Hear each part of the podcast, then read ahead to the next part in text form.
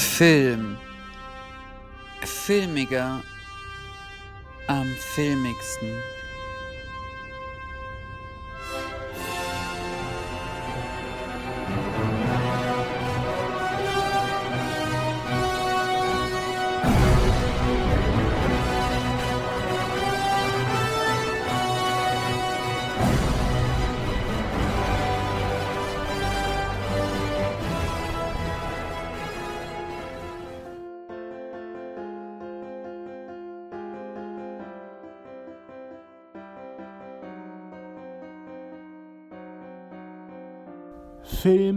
Filmiger am filmigsten.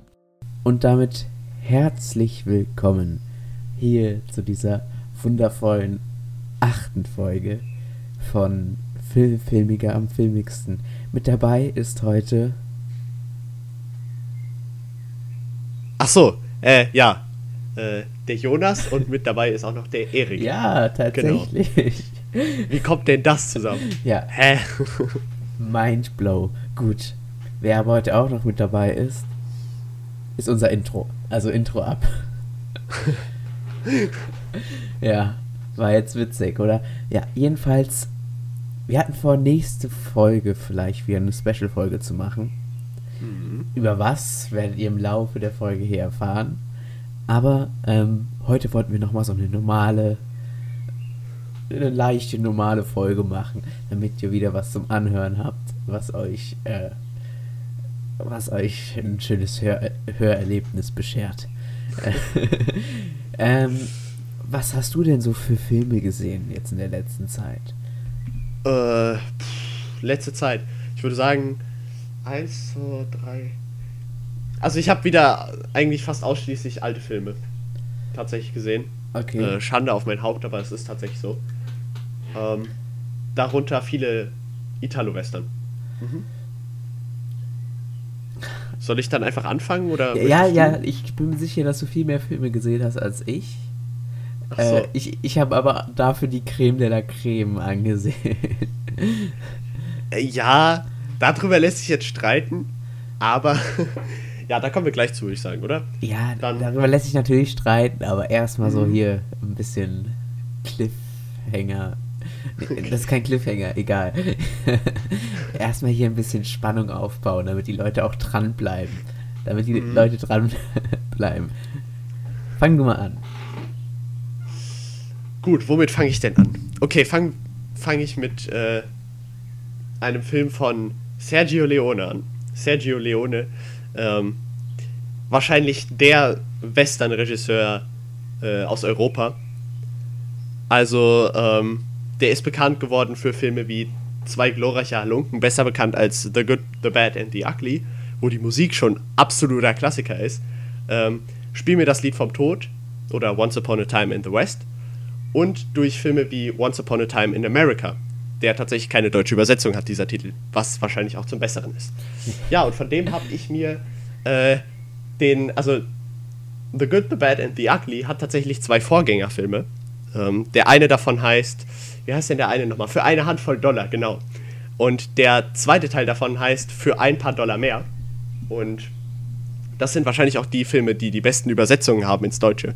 Ähm, und naja, ich habe mir für ein paar Dollar mehr angesehen. Ähm, und dieser Film hat tatsächlich, der hat mich tatsächlich ein bisschen umgehauen. Ich habe ihn zuerst auf Italienisch geguckt und kein Wort verstanden. Ähm, war zwar eine ziemlich witzige Experience, wenn die äh, nach einem gewonnenen äh, Shootout immer sagen so Bravo. Ich dachte mir so, ja, geil, italienischer Film. Aber ähm, Sergio Leone versteht es in diesem Film, eine unfassbare Spannung aufzubauen. Selbst durch die kleinsten Sachen. Also wir kennen ja den Wilden Westen, ähm, kennen wir als relativ anarchistisch und endzeitlich ja. in Filmen immer dargestellt. Sehr rau, und einfach irgendwie nicht so, nicht so cool zum Leben. Weil, äh, naja, da, da, die Leute haben immer den Finger am Abzug.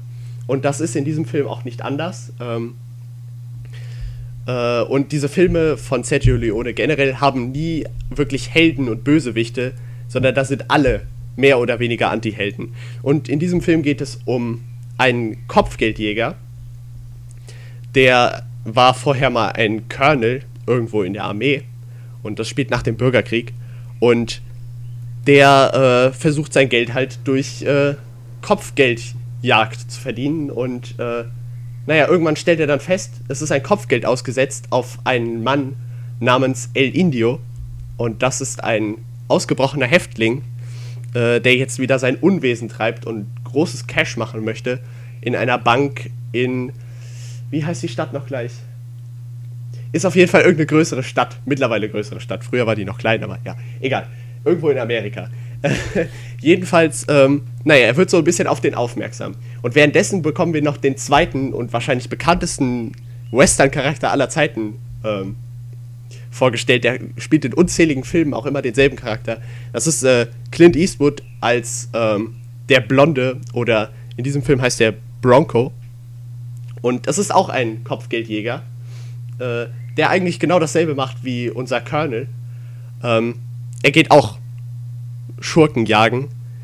Allerdings ist er so ein bisschen wortkarger, ein bisschen jünger vor allen Dingen. Ähm, und naja, vielleicht sogar ein bisschen moralisch verwerflicher, sagen wir es so. Auf jeden Fall äh, stellt auch er fest, nach einer erfolgreichen Kopfgeldjagd, oh, es gibt ja ein neues Kopfgeld, was auf El Indio ausgesetzt ist. Na, den könnte ich mir doch mal grabben. Und dann trifft er zusammen mit dem Colonel, mit dem anderen Kopfgeldjäger.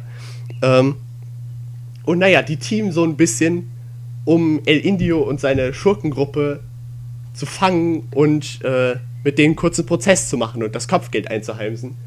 Und naja, während des ganzen Films, das ist ein recht simples Konzept an sich, aber während des ganzen Films wird eigentlich klar, was so die einzelnen Beweggründe der Charaktere sind, warum sie das überhaupt machen.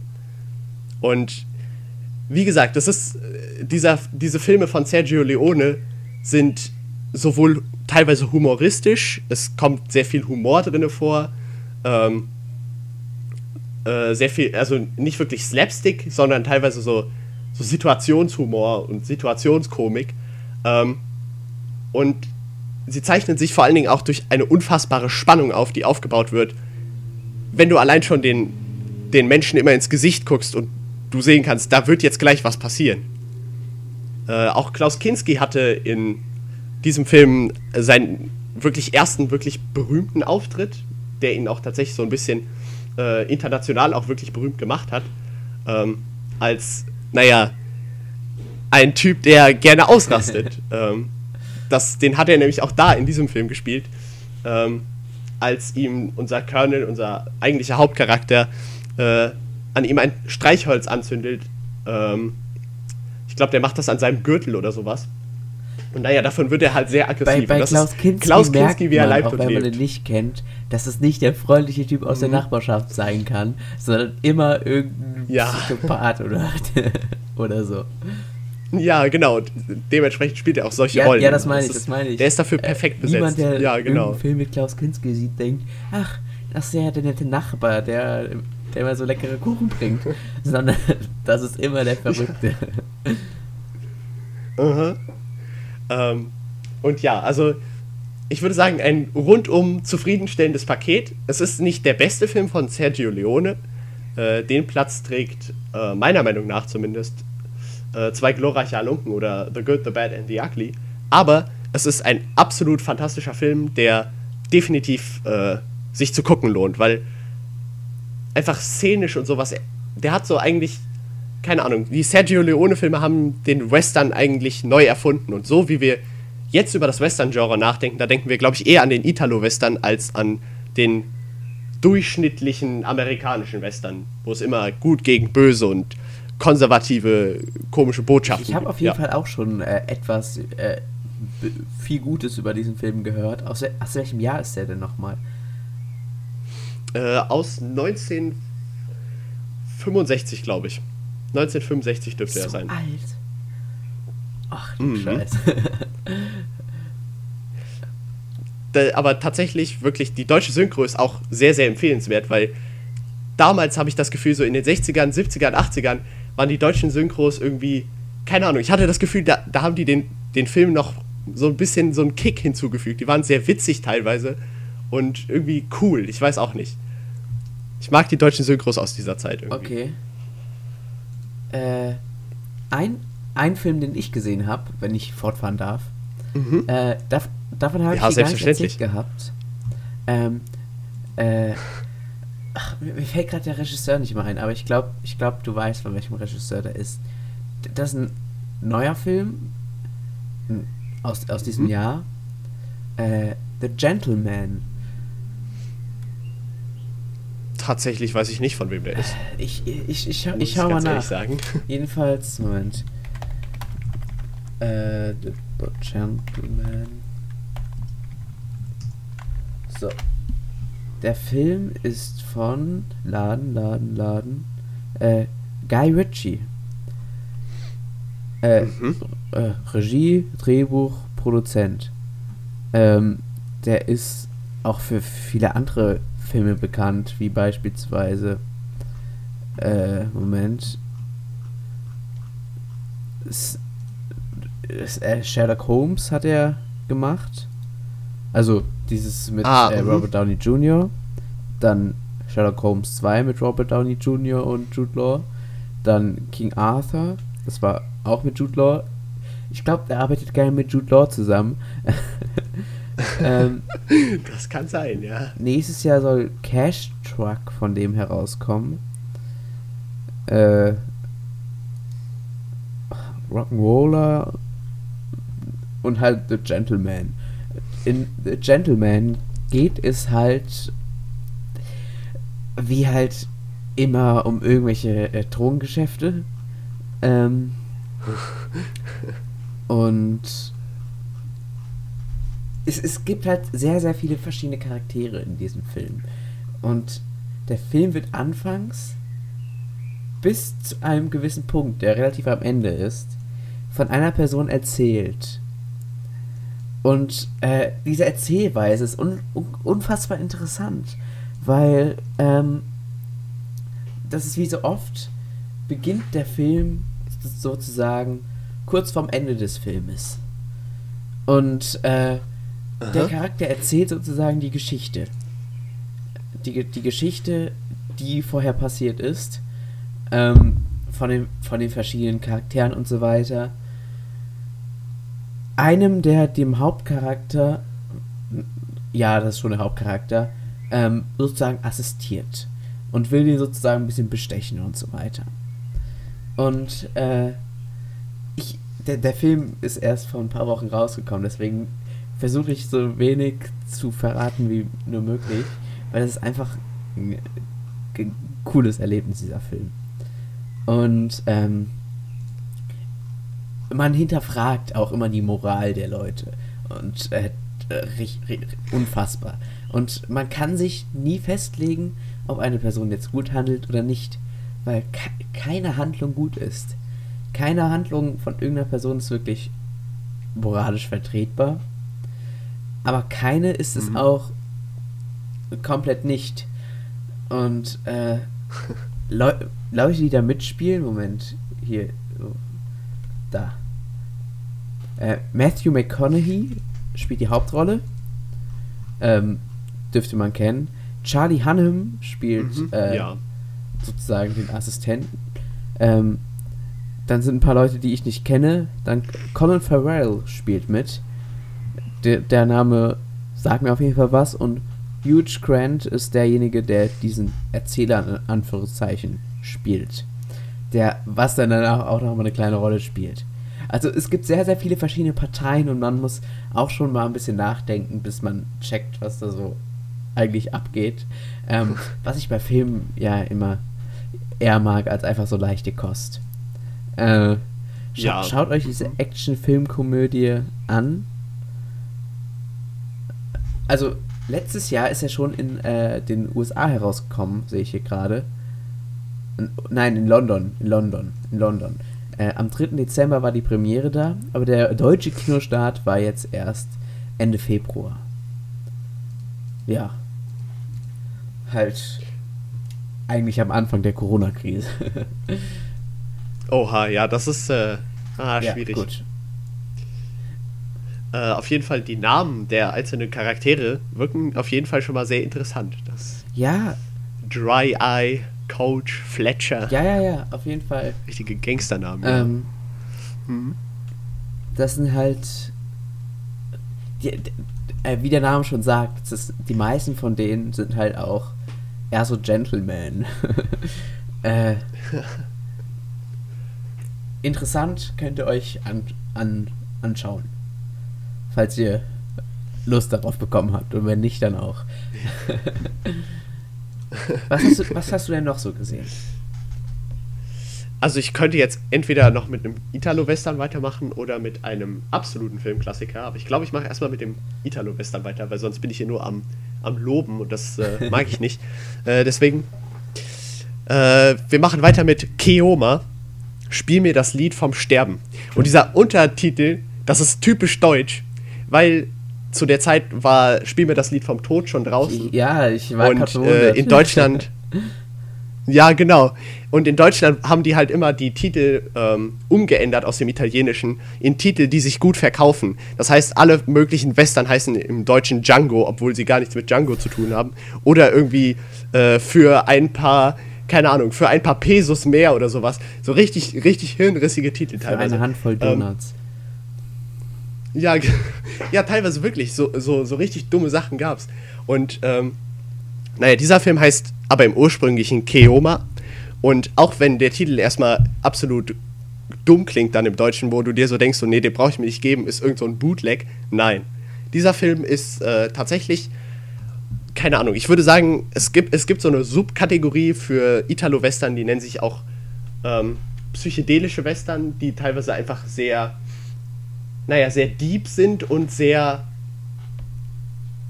kreativ, unrealistisch, Fantasy-like und sehr symbolisch und das haben wir hier bei Keoma. Äh, zuerst muss ich aber was zum Regisseur sagen. Der Regisseur ist Enzo, Enzo äh, Castellari und dieser Regisseur ist eigentlich der Ursprungsschöpfer von Inglorious Bastards oder ähm, Ein Haufen verwegener Hunde. Äh, und dieser Film hat Quentin Tarantino dann maßgeblich beeinflusst für Inglorious Bastards, den Film, den wir heute kennen. Äh, daher auch der Name. Und naja, genauso ein Filmemacher ist das tatsächlich auch.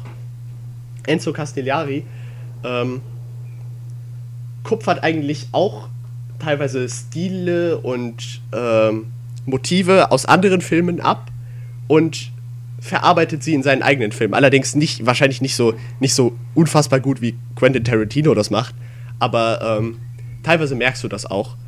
Und in Keoma geht es um einen Kriegsveteran, der auch als Kopfgeldjäger, soweit ich weiß, anfängt zu arbeiten. Allerdings, das Besondere an diesem äh, Dude ist, dass äh, er indianischer Herkunft ist, das heißt aus dem äh, Ureinwohnervolk.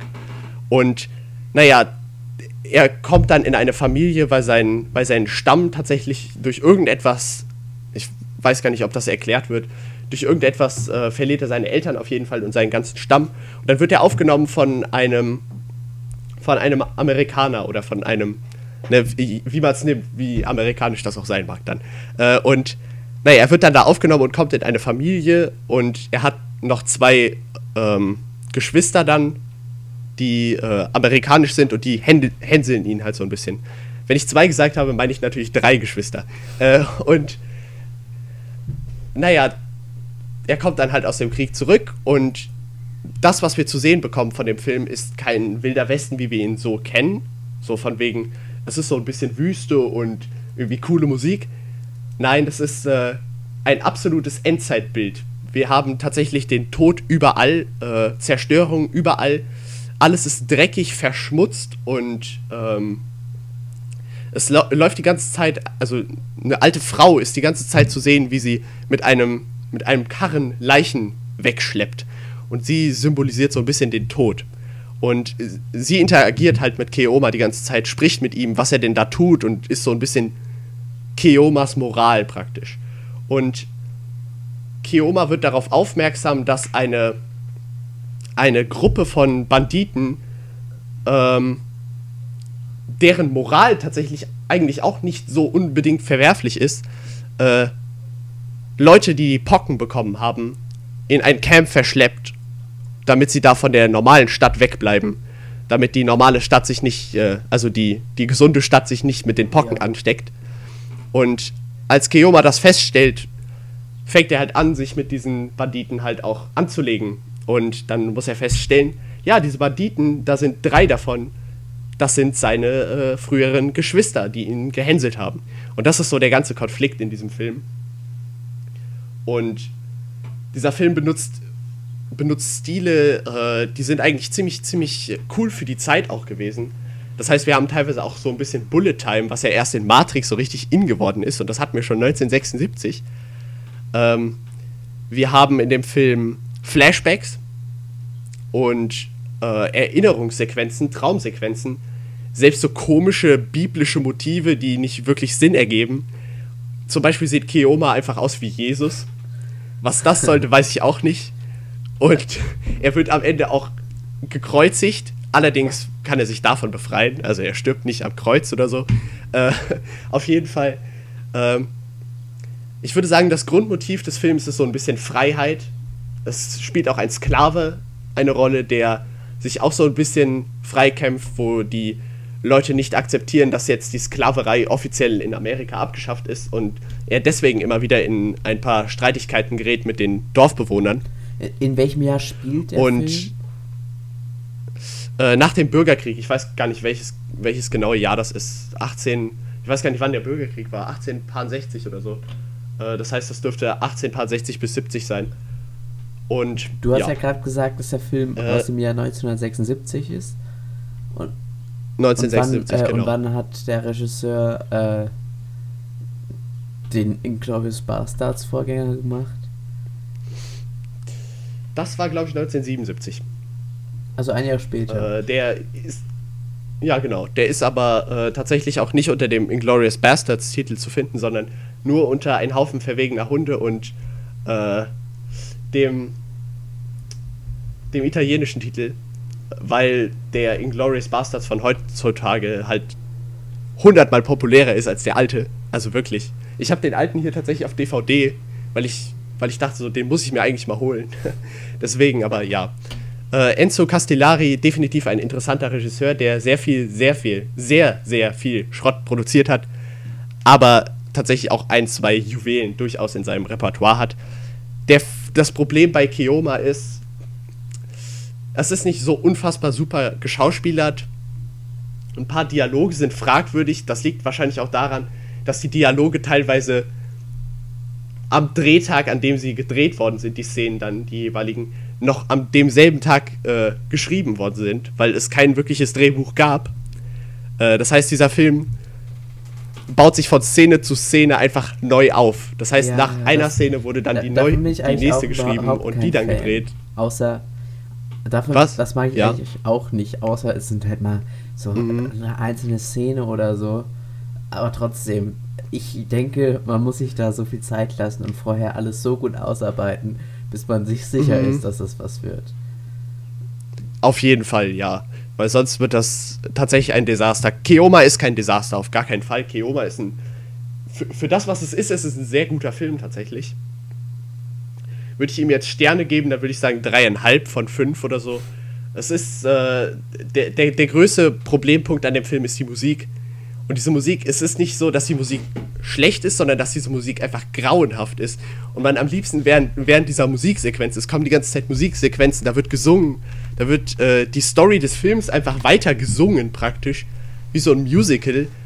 Und das ist die, die dieser Gesang, das ist so grauenhaft. Es tut mir wirklich leid. Und das bei einem Italo-Western, die ja dafür bekannt sind, gute Musik zu haben. So ein Soundtrack, ich weiß nicht, wer den durchgewunken hat. Es tut mir leid. Das hat mir den Film tatsächlich so ein bisschen äh, kaputt gemacht, muss ich ganz ehrlich sagen. Aber ansonsten definitiv ein, ein Film, der es wert ist, äh, den mal geguckt zu haben. Okay. Ähm, der Film, den ich eben vorgeschlagen habe, der, der wurde produziert und re regiert, äh, dirigiert, äh, egal, ihr wisst, was ich meine, von äh, Guy, Guy Ritchie. Der Film, den ich, über den ich jetzt reden möchte, da spielt die Hauptrolle Guy Pearce. So wird er, glaube ich, ausgesprochen, oder? Du kennst ihn doch bestimmt. Guy Pierce, ja. Mhm. Es geht Der um äh, einen Film aus dem Jahre 2000, äh, nämlich Memento Mhm. äh, von Christopher Nolan. Äh, dieser Film, dieser Film hat ein richtig, richtig geiles Stilmittel. Äh, er läuft sozusagen von ganz hinten bis ganz vorne. Und das ist so unfassbar geil. Ehrlich. Das heißt, die ganze Handlung ist startet mit dem Die Ende und ganze Handlung startet mit Also- dem Ende.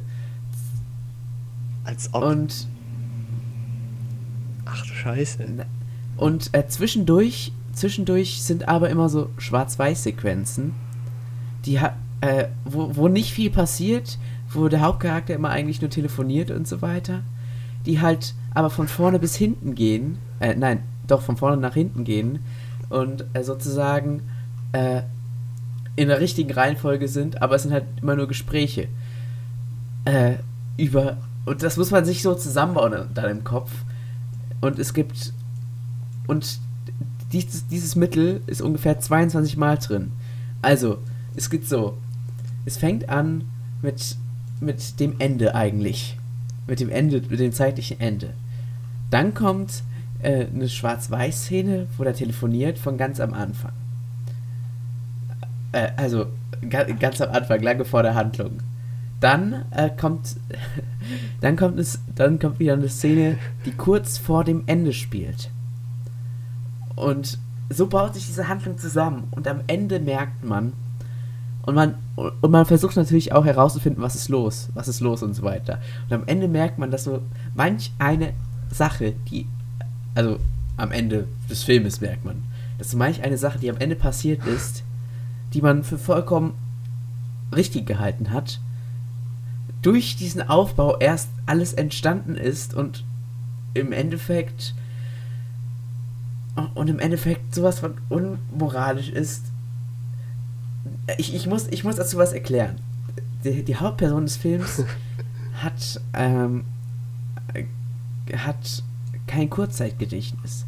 Das heißt, er, er kann sich nicht, oder er hat nur, nein, er hat nur ein Kurzzeitgedächtnis. Das heißt, er kann sich nicht merken, wie er heißt und so weiter und was vor und, und was am Tag vorher oder so passiert ist. Oder das, deswegen fangen die Szenen meistens an, wenn er aufsteht oder so. Und äh, das ist so unfassbar spannend, wie der Film von vom Ende nach vorne läuft.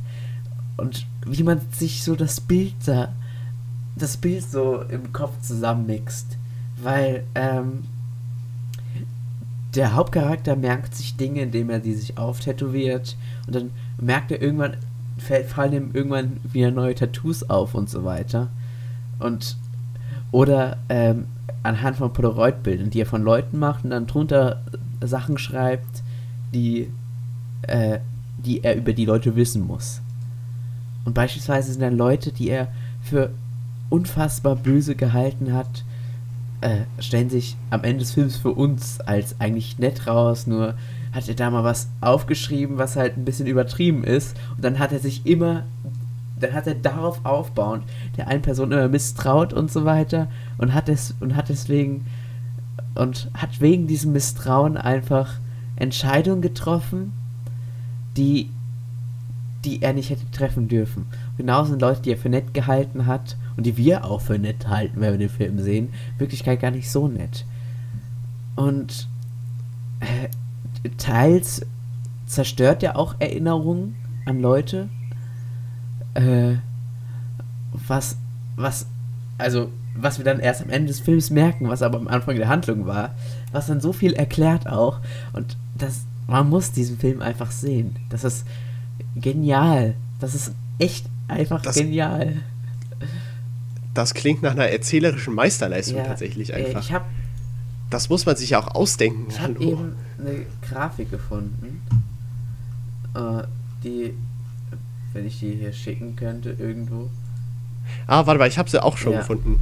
Bei Naja, Wikipedia, ja, ja, ja, ja. Ah, das darf ich mir nicht angucken. Ich habe den Film noch nicht gesehen. und der Film macht unfassbar Spaß. Das ist krass, echt. Crazy. Aber das ist ja, das ist wieder Christopher Nolan. Also Ja, Chris Nolan einfach wundervoll. willst du noch einen Film zwischenschieben? Äh, ich hätte an sich noch einen, ja. Ähm, also einen, der es tatsächlich wert ist, darüber zu reden. Das ist äh, Sunset Boulevard. Sunset Boulevard ist wahrscheinlich äh, vielen Leuten als Klassiker bekannt, äh, wenn man sich zumindest so ein bisschen mit der Zeit der 50er Jahre so ein bisschen auseinandergesetzt hat. Dieser Film ist aus dem Jahre 1950, aber eigentlich erschreckend aktuell, wenn man so drüber nachdenkt. Und naja, es geht darum, fa fangen wir mal so an. Es geht darum, dass ein Drehbuchautor. Nein, stopp, wir fangen nochmal anders an. Okay, also das erste, was wir sehen von dem Film, ist äh, ein toter Mann im Pool. Ein toter Mann im Pool. Wir wissen nicht, wer dieser Typ ist. Äh, wir wissen nur von der Voice-Over-Stimme, äh, dass dieser Mann ein Drehbuchautor äh, gewesen ist, der in Hollywood gescheitert ist, weil er viele Trash-Filme produziert hat und sowas. Äh, Trashfilme war zu der Zeit noch was anderes als Trashfilme für uns heute sind. Aber ja, äh, jedenfalls hören wir das so von, von diesem Erzähler, der das erzählt. Danach treffen wir den Erzähler in Persona. Und das ist nämlich auch ein Drehbuchautor, der, ähm, äh, der ein bisschen am struggeln ist, weil er aktuell keinen wirklichen Job findet. Äh, niemand will seine Drehbücher annehmen und er hat Ideen, die es schon vorher zigtausende Male gegeben hat und er wird halt die ganze Zeit abgelehnt. Allerdings hat er, hat dieser Drehbuchautor, ich habe den Namen leider vergessen, äh, ein Problem. Es war auf jeden Fall ein sehr generischer Name, also typisch amerikanischer generischer Name. Äh, irgendwas mit J wahrscheinlich. Äh, jedenfalls äh, hat er ein Problem und zwar hat er die ganze Zeit ein Inkasso-Unternehmen auf seinen Fersen, die sein Auto pfänden wollen. Und dann kann er kein Auto benutzen. Deswegen muss er immer so ein bisschen die so ein bisschen austricksen, wenn die wieder das Geld haben wollen. Äh, dass er das Auto gerade nicht dabei hat und sowas. Und naja, er sucht sich halt weiter Jobs und äh, dabei erfahren wir so ein bisschen was über den Hollywood-Alltag aus der Zeit. Ähm, das spielt eine sehr große Rolle in dem Film. Und naja, dann begegnet er eben dem Inkasso-Unternehmen noch einmal. Und diesmal sitzt er blöderweise in seinem Auto und die sehen ihn durch die Autoscheibe. Und naja, dann, äh, dann ist er halt eben auf der Flucht, äh, bietet sich eine kleine Verfolgungsjagd mit seinen Verfolgern und äh, biegt dann in eine Straße ein, um äh, die Verfolger abzuschütteln. Und naja, diese Straße, bei dieser Straße handelt es sich um eine Einfahrt auf dem Sunset Boulevard, eine, eine Straße in äh, Hollywood. Und das ist, da ist ein ganz komisches, abgeranztes Haus und er parkt da in einer Garage und äh, legt fest, dass er dort sein Auto abstellen wird und verstecken wird und macht sich dann wieder auf den Weg zu Fuß weiterzugehen. Ähm, allerdings kommt dann dort ein Butler vorbei und bittet ihn hineinzukommen. Und dann geht er eben in dieses Haus, was so ein bisschen an so alte Horrorhäuser aus so Stummfilmen erinnert. Äh, das ganz bewusst so gewählt, denn wen er da trifft, ist eine alte Stummfilm-Diva, äh, die, naja, die ist halt noch, die lebt halt noch so ein bisschen in der Vergangenheit. Und sie hat halt sehr, sehr viele Rollen damals ähm, in der Stummfilm-Ära gespielt und, naja, sie wurde halt, als der, als der Tonfilm langsam aufgekommen ist in Hollywood, wurde sie halt komplett vergessen. Und naja, sie hat jetzt halt wenige Fans und irgendwie niemand erinnert sich mehr an sie. Und sie durchlebt da praktisch so ein bisschen so eine Art Life-Crisis. Allerdings blendet sie das immer so ein bisschen aus. Er kommt in dieses Haus und wohnt erstmal einem, einem Begräbnis, einer Bestattung eines Schimpansen bei. Weirder Start, habe ich auch nicht ganz verstanden. Macht aber irgendwie Sinn, weil dieser Charakter, den er da trifft, äh, tatsächlich eine absolut abgefahrene Lady ist, die äh, auch sehr, sehr viel gestikuliert und äh, sehr viel mit der Mimik arbeitet und sowas. Eine sehr tolle schauspielerische Leistung eigentlich, um so ein bisschen die Botschaft darzustellen, dass das eine, eine Schauspielerin auf, aus der Stummfilmzeit praktisch ist, die sowieso sich sehr viel mehr mit, mit Bewegung und sowas ausdrücken musste, weil äh, Ton gab es ja nicht so wirklich in Filmen. Und naja, sie gibt ihm halt den Auftrag, eins ihrer Drehbücher durchzulesen und irgendwie zu verkaufen nach Hollywood, damit sie wieder ihren Durchbruch hat als, äh, als Rückkehrerin. So ein bisschen, äh, so ihr schauspielerisches Comeback. Naja, das ist so der Film. Er bleibt dann erstmal bei ihr und sie verliebt sich blöderweise in ihn. Und es ist, dieser ganze Film ist eigentlich ein Konflikt zwischen alt und neu. Äh, zwischen eben dieser Stummfilm-Ära und äh, der, Fa äh, der Farb- und Tonfilm-Ära. Und warum dieser Film so aktuell ist, ist eben, weil er die Probleme Hollywoods aufzeigt. Zum Beispiel dieses, diese keine feste Anstellung haben, dieses, äh, sobald du irgendwas mal geleistet hast, dass du dann nicht mehr gebraucht wirst und einfach weggeworfen wirst. Äh, das Sunset Boulevard gibt es tatsächlich und dort stehen viele, also dort standen zu der Zeit zumindest, äh, viele alte, alte Häuser, wo alte Stummfilmstars, sage ich jetzt mal so, äh, tatsächlich drin gelebt haben und dort ihren Lebensabend verbracht haben, weil niemand mehr wirklich was von denen wissen wollte. Und eben genau das ist auch dieser Film.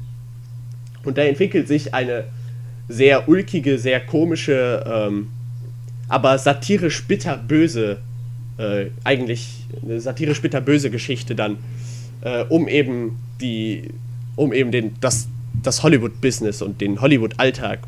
Wir gucken da auch hinter die Kulissen von einem Filmdreh, der tatsächlich auch so stattgefunden hat. Und ja, es ist ein sehr, sehr interessanter Film, der auch eigentlich immer noch, immer noch teilweise echt aktuell ist, wenn man sich so das Kommerzkino und äh, das Arthouse-Kino, wenn man die beiden so ein bisschen vergleicht und sowas, wenn man sich das so ein bisschen anguckt. Ähm, deswegen, also definitiv eine Empfehlung wert. Ich, ich, ich habe auf jeden Fall schon mal was über den Film gehört und die Geschichte kommt mir auch relativ bekannt mhm. vor. Aber gesehen habe ich ihn, glaube ich, nicht. Aber ich glaube, dass ich mir Sunset Boulevard vielleicht mal angucken werde. ja. Ein, ein Hast du denn noch einen? Ein Film, den ich jetzt noch, über den ich jetzt noch kurz reden wollte. Also, da, da, da bin ich mir relativ sicher, dass du den gesehen hast. Wenn nicht, egal. Ich bin mir einfach sicher, dass du den gesehen hast. Es, äh, ich rede von äh, The Prestige. Wieder von Chris Nolan. Tatsächlich habe ich den nicht gesehen. Habe ich mir irgendwie schon äh, befürchtet. äh, jedenfalls ist, geht in The Prestige um zwei Bühnenzauberer. Einer gespielt von Hugh Jackman und einer gespielt von Christian Bale. Und dann gibt es noch sozusagen viele weitere Leute. Unter anderem äh, Tesla, der Tesla, gespielt von David Bowie. Ähm, Michael Caine spielt auch natürlich wieder mit. Und Scarlett Johansson, die spielt auch mit. Ähm, 2016 von Christopher Nolan produziert äh, und regiert. ich, mir fällt immer nicht ein, wie, wie ich da ein passendes Wort zu finden soll. Jedenfalls. Ich glaube, regiert klingt sogar regiert. richtig. N äh, nicht, nicht 2016, 2006 war es. Ähm, jedenfalls, Jetman, Christian Bale, Michael Caine, Piper Perabo, äh, Scarlett Johansson und so weiter. Also sehr viele Leute, die man auch kennt. Andy Serkins, Circus spielt auch mit. Kennt man aus Star Wars, aus Marvel, aus Herr der Ringe. Mhm. Der spielt, der spielt fast überall. der spielt fast überall. Ja, natürlich. Ähm, wie gesagt, David Bowie. Ja, jedenfalls ähm, im Film geht es darum, dass nach einer misslungenen, äh, nach einem misslungenen Trick versuchen beide Zauberer gegenseitig den besten, den besten Zaubertrick zu finden. Und die lassen alle, die tun alles, was sie nur können und lassen alles um sich herum, opfern sie sozusagen, nur um einen guten Zaubertrick herzubekommen. Und bei dem Film wieder, man hinterfragt die Moral und äh, in einem Moment denkt man, ah, der ist der Gute. Im anderen Moment ist es aber komplett andersrum. Und äh, man fühlt mit beiden Charakteren mit, obwohl die beide so gegeneinander sind. Und eigentlich aber auch ähnlich. Ähm, das ist, das ist krass, ja. Äh, wie gesagt, wieder die komplette Stammbesetzung von äh, Christopher Nolan. Ich glaube, das war sogar der erste, er, der erste, ein, einer der ersten, also das war der erste Film nach äh, Batman Begins. Und seit Batman Ja, Begins stimmt. ist ja in jedem Film Michael Caine dabei gewesen. Ähm, äh, wirklich, selbst in Dunkirk, da hat er die Funkstimme gesprochen. Und jetzt in Tenet ja wieder. Oh, Echt? Als ob. Das in wusste ich einem gar Monat nicht, kommt Leute. schon Tenet raus. Ach du Scheiße. ja. Echt jetzt? Ey, das ist, das ist so an mir vorbeigegangen. Geil. Ähm, äh, zu, zu Tenet jetzt. Ich bin richtig gespannt, weil es ja eigentlich noch gar nicht so viel bekannt darüber. Äh, mhm. Ja. aber was bekannt ist, ist, dass wieder eine sehr komplizierte äh, äh, zeitliche Struktur haben soll. Äh, viele Theorien gehen davon, dass der Mhm. Film erst wie das Palindrom, also das, äh, der Titel mit diesem Rückwärts-Vorwärts-Ding, äh, Ja. dass der Film erst vorwärts gehen soll bis zu einem bestimmten Punkt und dann nur noch rückwärts. Ey, das wäre. Ach du Scheiße, das wäre absolute Und Hirnexplosion. es heißt, und es heißt Spaß. immer, der Film wäre, ähm, der Film wäre, man müsste sich Jahre später noch Gedanken machen, was da wirklich mit gemeint ist und so weiter. Äh, Das, das wird auf jeden Fall spaßig, der Film. Äh, aber vor, Boah, aber ja. vor ähm, Tenet soll noch mal äh, Inception in die Kinos kommen. Ja. Echt? Ähm, Oh, aber Mann, zurück zu Prestige. Ähm, da, da kommt unter anderem auch, wird der Krieg zwischen Nikola Tesla und Thomas Edison gezeigt, weil Nikola Tesla, äh, weil Nikola Tesla hilft der Rolle von, ähm, von Hugh Jackman ein bisschen äh, einen guten Trick hinzubekommen, der halt unfassbar krass ist. äh, und jedenfalls versuchen die Zauberer sich auch gegenseitig ein bisschen zu verletzen. Und äh, versuchen halt auch immer Leute zu finden, die ihn ähnlich sehen, sage ich jetzt mal so. Um so manche Tricks durchzuführen. Einfach, na, ich, ich will darüber nicht mehr verraten. Es ist einfach ein Film, den man auch einfach so sehen kann, äh, der da schon unterhalten ist, wenn man aber ein bisschen nachdenkt, ist der Film noch unfassbar unterhaltender. Und ich, das wird nicht das letzte Mal sein, Mhm. dass ich diesen Film angesehen habe. Das ist klar. Es ist wie gesagt, Und Chris Nolan-Filme, da ist es du wirst so. ihn dir auch ansehen. Das bestimmst du jetzt. Ja, Ja. das- das- Meinetwegen, das bestimme Ich ich werde ihn mir auf jeden Fall auch mal angucken. Gut. Ähm, hast, hast du noch was, über das du reden möchtest? Äh, ich weiß nicht, ob das jetzt nicht den Rahmen sprengen würde. Ich glaube eher nicht. Gut. Ähm, auch nichts Kurzes. Äh, keine Ahnung, ist ja schon. Ah, ja, hm, ja, Fritz Lang, ja, ist nicht kurz. Äh. Nee, tatsächlich nichts. Okay.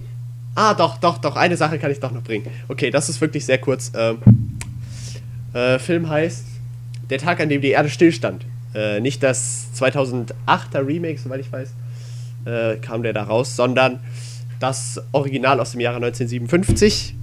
Äh, äh, naja, also, hm, also dieser Film war für seine Zeit wahrscheinlich unfassbar revolutionär, weil er eben die Aliens nicht als böse dargestellt hat, sondern die Aliens grundsätzlich als Friedensbotschafter, die auf die Erde kommen und sagen, yo, ihr seid im Kalten Krieg, jetzt kriegt euch doch mal bitte wieder ein.